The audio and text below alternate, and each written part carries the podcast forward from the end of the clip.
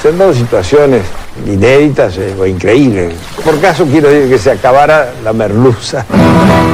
No me digas que merluza, no maricusa, que yo estoy como merluza. No me digas que merluza. Bienvenidos a Se acabó la merluza, una relación de datos históricos inútiles que se conjuran para tramar alguna verdad. Con Jorge Tezán y un equipo que aún no se encuentra no se encuentra. Hoy presentamos Belgrano, pandemia y éxodo. Tal vez la primera señal fue mientras los ingleses entraban a Buenos Aires en 1806.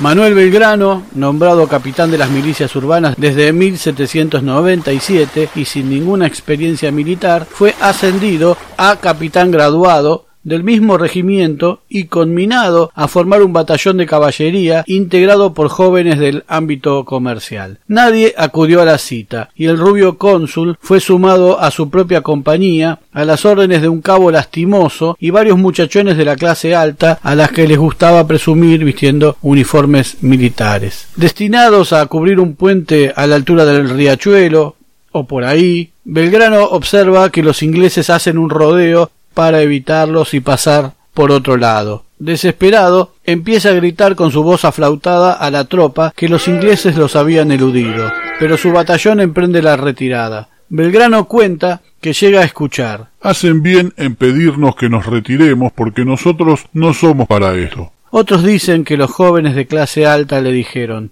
Deja, Manuel, deja, ya está. Si nosotros no vamos a tener problemas.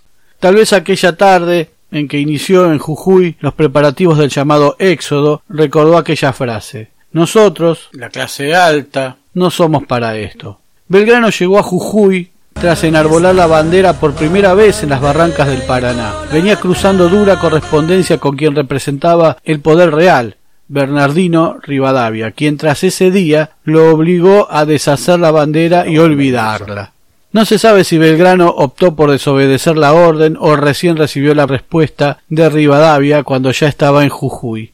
Pero días después de izarla por primera vez, el 27 de febrero de 1812, a principios de marzo, partió hacia Jujuy. Iba en un carruaje con mucho equipaje y su amor, Josefa Escurra. Se habían conocido y enamorado muchos años antes, pero aquel problema que puso al padre de Belgrano como sospechoso de robar dinero de la aduana, junto al director de la misma, un tal Jiménez de la Mesa, había dejado a la familia Belgrano con mala imagen pública y los padres de Josefa, que tampoco fueron partidarios de la revolución y prefirieron permanecer fieles al virrey, habían preferido casarla con un primo lejano que habían conseguido traer de España.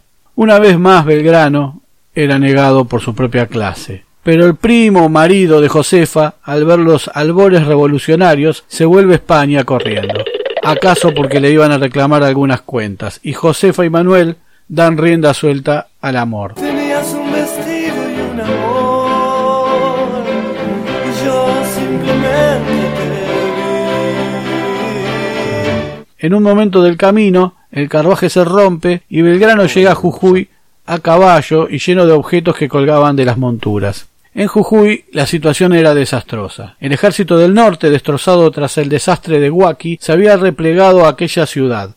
Recordemos que esa zona, para el virreinato, era la mitad del mapa, como para nosotros lo es Córdoba hoy. De ahí su importancia. Tanto Jujuy como Salta y Tucumán pertenecían a la llamada Intendencia de Salta del Tucumán, que abarcaba más o menos las tres provincias y un poco más. Buenos Aires era casi el extremo sur del virreinato. El desastre de Huaki había sido una carnicería, con el ejército patrio corriendo en desbandada y los realistas entrando a casas de vecinos y matando, robando y violando hasta el paroxismo. El comandante del ejército, Juan José Castelli, primo de Belgrano, era una especie de Che Guevara que hacía discursos muy convincentes, pero llevaba la situación al extremo de azotar curas y humillar a mucha gente del pueblo que ya no lo soportaba. Tras la derrota, Castelli fue enviado a Buenos Aires para comparecer en el juicio por sus acciones, que no terminó por la temprana muerte del ex comandante a causa de un cáncer de lengua. El mando del ejército fue entonces tomado por Juan Martín de Pueyrredón, quien al cabo de un tiempo adujo sufrir de un neurisma y que podía morir allí súbitamente, dejando a los realistas todo el terreno para ellos. Así que ahí llega Belgrano, medio a las apuradas, pues Redón vivió 38 años más. A diferencia de su primo, Belgrano se hace querer. Tiene un cura amigo ahí que le facilita muchas cosas ligadas a lo ritual, no avasalla costumbres ni opiniones y termina por hacer jurar colectivamente la bandera en medio de una enorme e inusitada alegría general. El ejército no tiene muchos recursos ni armas y cuando los pide a Buenos Aires le dice que se arregle como pueda. Mientras tras la caída de Cochabamba, los realistas de Goyeneche continúan su avance por el norte. Desde Buenos Aires tienen una idea brillante, que Belgrano inicie la retirada hasta Córdoba y tal vez allí, tal vez, se podría presentar batalla con mayor cantidad de hombres y armas. Una locura. Perder Córdoba era dejar inerme a Buenos Aires a pocos días de camino. Pero Belgrano obedece, no muy de acuerdo, pero obedece. Empieza a comentar la idea a sus más cercanos y otra vez las clases pudientes, sus propios pares, lo denostan. No era momento para demasiada opinión. Los realistas se venían, como el COVID, y entrar en un estado de deliberación era sentarse a esperar la llegada de los godos. No solo las clases privilegiadas despreciaban la idea del éxodo, sino que espiaban para Pío Tristán, comandante realista y antiguo compañero de aulas de Belgrano en España. Como sucede ahora con la pandemia, las clases medias y altas se quejaban de que van a destruir la economía, mientras que nada hacían por el hambre de los pobres cuya vida económica y condiciones laborales estaban destrozadas desde hace ya años. La palabra éxodo tiene una connotación religiosa agregada por historiadores posteriores, pero no tuvo nada de épico. Belgrano y sus oficiales lo llamaban retirada, una palabra mucho más sencilla y hasta agobiante en el marco de una revolución. Pobladores de años, campesinos, comerciantes, debían dejar sus cosas, sus lugares, su vida de siempre, el lugar donde habían nacido, donde habían enterrado a sus ancianos, para salir de Jujuy rumbo a la incertidumbre y tal vez a no volver, nunca más. Y además dejar todo destruido, quemado, las aguas envenenadas, la retirada fue más bien una huida, lo más organizada posible, y lamentablemente no todo el pueblo fue de la partida, como suponemos y como nos contaba el Villiquen. Belgrano junta a todos y les dice que nunca les había mentido y que la situación era jodida, que las armas de el virrey Abascal al mando de Goyeneche se acercaban a Suipacha y escuchen esta frase desgarradora que desnuda una crueldad enorme. Dice Belgrano, y lo peor es que los realistas son llamados por los desnaturalizados, llamaba así a las clases pudientes, que viven entre nosotros y que no pierden arbitrios para que nuestros sagrados derechos de libertad, propiedad y seguridad sean ultrajados y volváis a la esclavitud. Pero los controles de Belgrano eran un poquito más severos. Decía Al que encontrare fuera de las guardias avanzadas del ejército en todos los puntos en los que las hay, o que intenten pasar sin mi pasaporte, será pasado por las armas inmediatamente, sin forma alguna de proceso que igual pena sufrirá aquel que por sus conversaciones o por sus hechos atentase contra la sagrada libertad de la patria, sea de la clase, estado o condición que fuese que los que inspirasen desaliento estén revestidos del carácter que tuviesen, serán igualmente pasados por las armas con sólo la deposición de dos testigos. Por supuesto que no faltaron los fusilamientos de desertores y díscolos. La pandemia realista se acercaba cada vez más, inevitablemente. La retirada se inicia el 23 de agosto de 1812 y en la primera parada, el día 25, habían recorrido 110 kilómetros, una verdadera proeza. El último en salir de Jujuy fue Manuel Belgrano. Si querés un catálogo de traidores, tal vez encuentres algún antepasado en estos, porque las familias patricias, como los Marquiegui y los Olañeta, se retiraron a sus fincas a esperar las tropas de Goyeneche tranquilamente. Este Goyeneche al llegar tomó la ciudad y pudo formar un cabildo adepto fácilmente con tanto antipatriota. Allí estaban Alejandro Torres, Martín Otero, Miguel de la Bárcena, Antonio Rodrigo, Ignacio Noble Carrillo, Andrés y José Diego Ramos, Tomás Gámez, Mariano de Gordaliza, Joaquín de Echeverría, Ventura Marquiegui, Saturnino de Eguía y Rafael Eguren.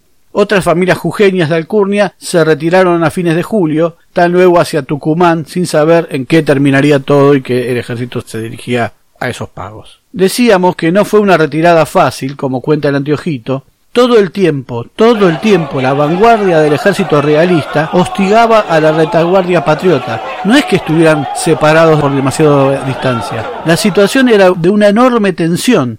Hubo intentos de deserción que se mitigaron con un par de fusilamientos y estos mismos representaban una dilación al objetivo final que se podía pagar caro. Era frenar las cosas, tomar una decisión y permitir que los realistas avanzaran. Los militares miraban a Belgrano, ese militar inexperto, que en ningún momento dudó o mostró dudas, e instaba a recorrer distancias mayores para estar a salvo. Pero la gente se cansaba y algunos entraban en pánico. A la caravana se le sumaban refugiados de otras derrotas como Tarija, Cochabamba o Chuquisaca, entre los que estaba la enorme Juana Azurduy y su marido Manuel Padilla. Juana metía fichas a las mujeres del grupo para presentar batalla como si fueran soldados regulares. Desde Salta llegaron algunos refuerzos. El camino no era una pampa llana y el polvo y la sequía eran una permanente molestia. Y el enemigo mordía los talones. El 28 de agosto los realistas ocuparon Salta, donde formaron un cabildo entre los pitucos que se quedaron. Dos días después, Belgrano llega al río Pasaje, donde hacen un alto. Habían hecho 200 kilómetros en una semana. El 3 de septiembre cruzan el río Las Piedras. Ahí nomás Belgrano se entera de que la retaguardia del ejército al mando de Eustoquio Díaz Vélez casi había sido atropellada por los realistas, que habían tomado cerca de 100 prisioneros. Belgrano se da cuenta de que no hay más El militar improvisado de 1806 mira a su tropa y le dice que había que defender la patria y la libertad bajo pena de muerte a quien diera la espalda al enemigo o al que siquiera cerrara los ojos ante él. Con la polvareda del enfrentamiento cada vez más cerca, Belgrano se refugia en un monte bajo y espera. Cuando los realistas estuvieron a 300 metros, recibieron una descarga de artillería y apenas pudieron apearse para presentar batalla. Belgrano, el improvisado, el inexperto, el hombre de letras como en Paraguay dos años antes, cuando le dijo a su secretario que quemara sus cosas y que daba lo mismo morir a los cuarenta que a los sesenta años, cargó él mismo contra el enemigo y lo pasó por encima. Los héroes de la jornada fueron los decididos jujeños, un grupo de pibes de no más de 17 años que esa tarde desahogaron sus ganas de victoria. Treinta capturados, veinte muertos y todas sus armas. La batalla de las piedras fue un empujón anímico e hizo que los realistas aminoraran su marcha y eso dio tiempo a los patriotas que empezaron a sentir que podían lograrlo. Cuando Belgrano esa tarde enfundó su sable, la idea de que desobedecer al triunvirato no estaba tan mal cruzó su mente.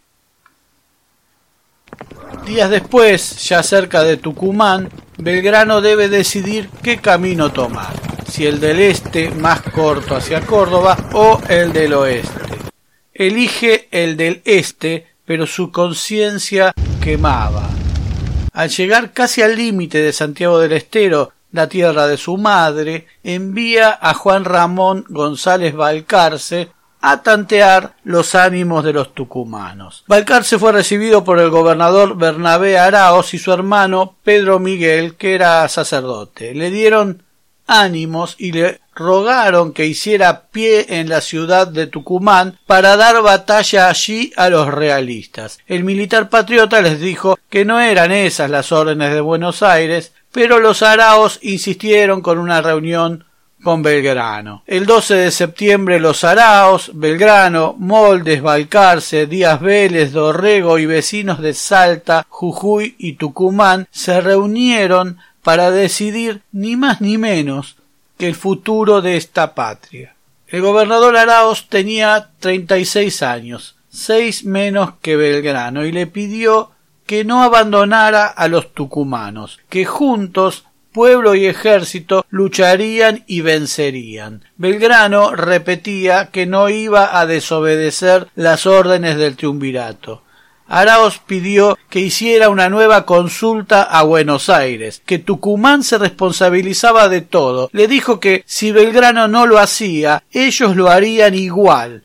Belgrano dudaba. Manuel Dorrego y Eustoquio Díaz Vélez, de mucha experiencia en batallas, le indican que era imposible seguir huyendo sin presentar batalla. Belgrano desafía al gobernador. Quiero veinte mil pesos para socorrer a las tropas y mil hombres de caballería. Sin dudar un segundo, Araoz le ofreció cuarenta mil pesos y se comprometió a reunir los hombres necesarios. Belgrano escribe al triunvirato le describe la situación, les ruega, les implora que tengan en cuenta al valiente pueblo tucumano. La respuesta es que continúe la fuga hacia Córdoba. Así lo ordena y manda este gobierno por última vez y como esa orden procede de combinaciones y planes para la defensa nacional, la falta de cumplimiento deberá producir a vuestra señoría los más graves cargos de responsabilidad.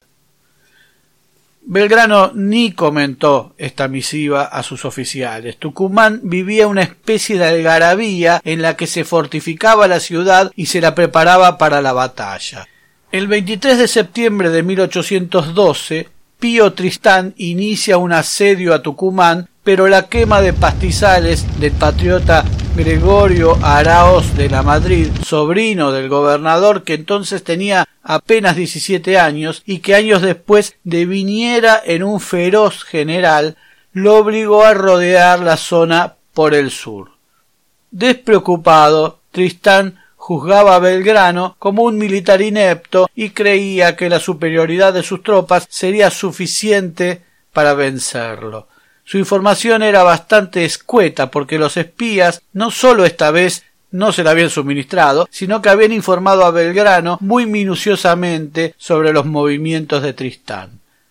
En eso iba el altivo realista peruano Juan Pío de Tristán y Moscoso y los tres mil doscientos soldados y las trece piezas de artillería de su Majestad el Rey de España la mañana del 24 de septiembre, cuando tras atravesar una arboleda en el campo de las carreras a las afueras de Tucumán, se encontró de frente con un ejército patriota nada angustiado.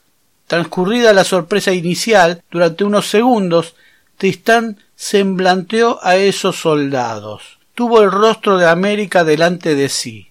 Chuquisaqueños, cochabambinos, salteños, tarijeños, paseños, tucumanos, santiagueños, cordobeses, porteños, potosinos, mujeres, hombres, adolescentes, viejos, gauchos, soldados, pobres, indios, negros de mierda, la cloaca del imperio oliendo a sudor y con ansias de sangre, libertad, venganza y gloria. Medio país habían cruzado algunos para cobrarse. Y al frente de ellos un general al que su propia clase social había desairado una y otra vez, tal vez desde aquella tarde de 1806 en el riachuelo o desde antes. El tema de los uniformes parecía haberse resuelto, en parte porque muchos ni los tenían. Ese ejército que vio Tristán era lo más parecido a Belgrano que se pudo ver sobre este mundo. Un mapa de las iniquidades de los realistas, de la sangre que habían derramado en el continente. Por Huaki, murmuró para sí Belgrano entre el griterío previo al encuentro.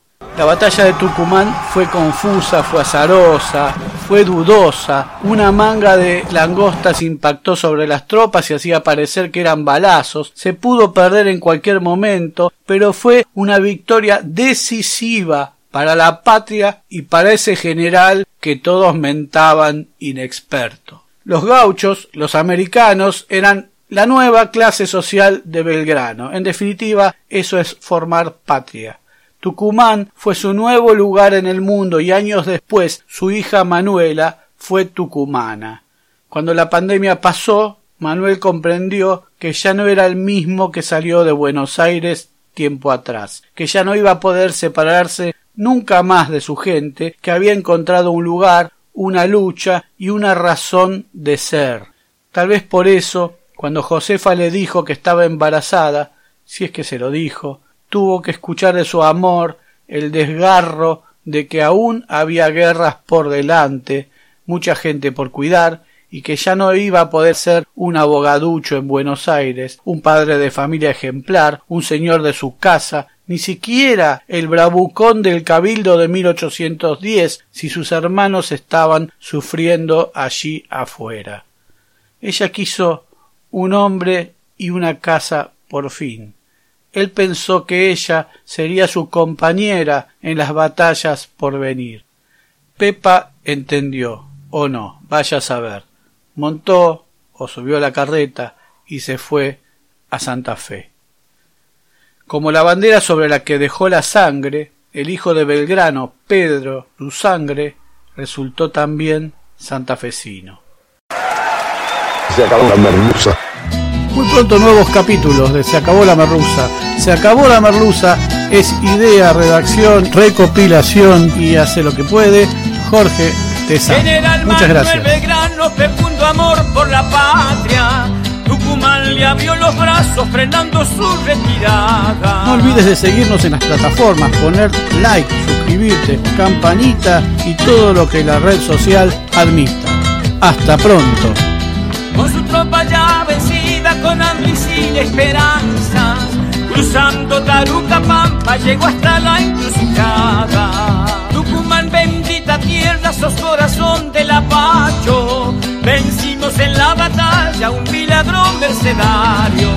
Y fue Bernabé el héroe de esta batalla.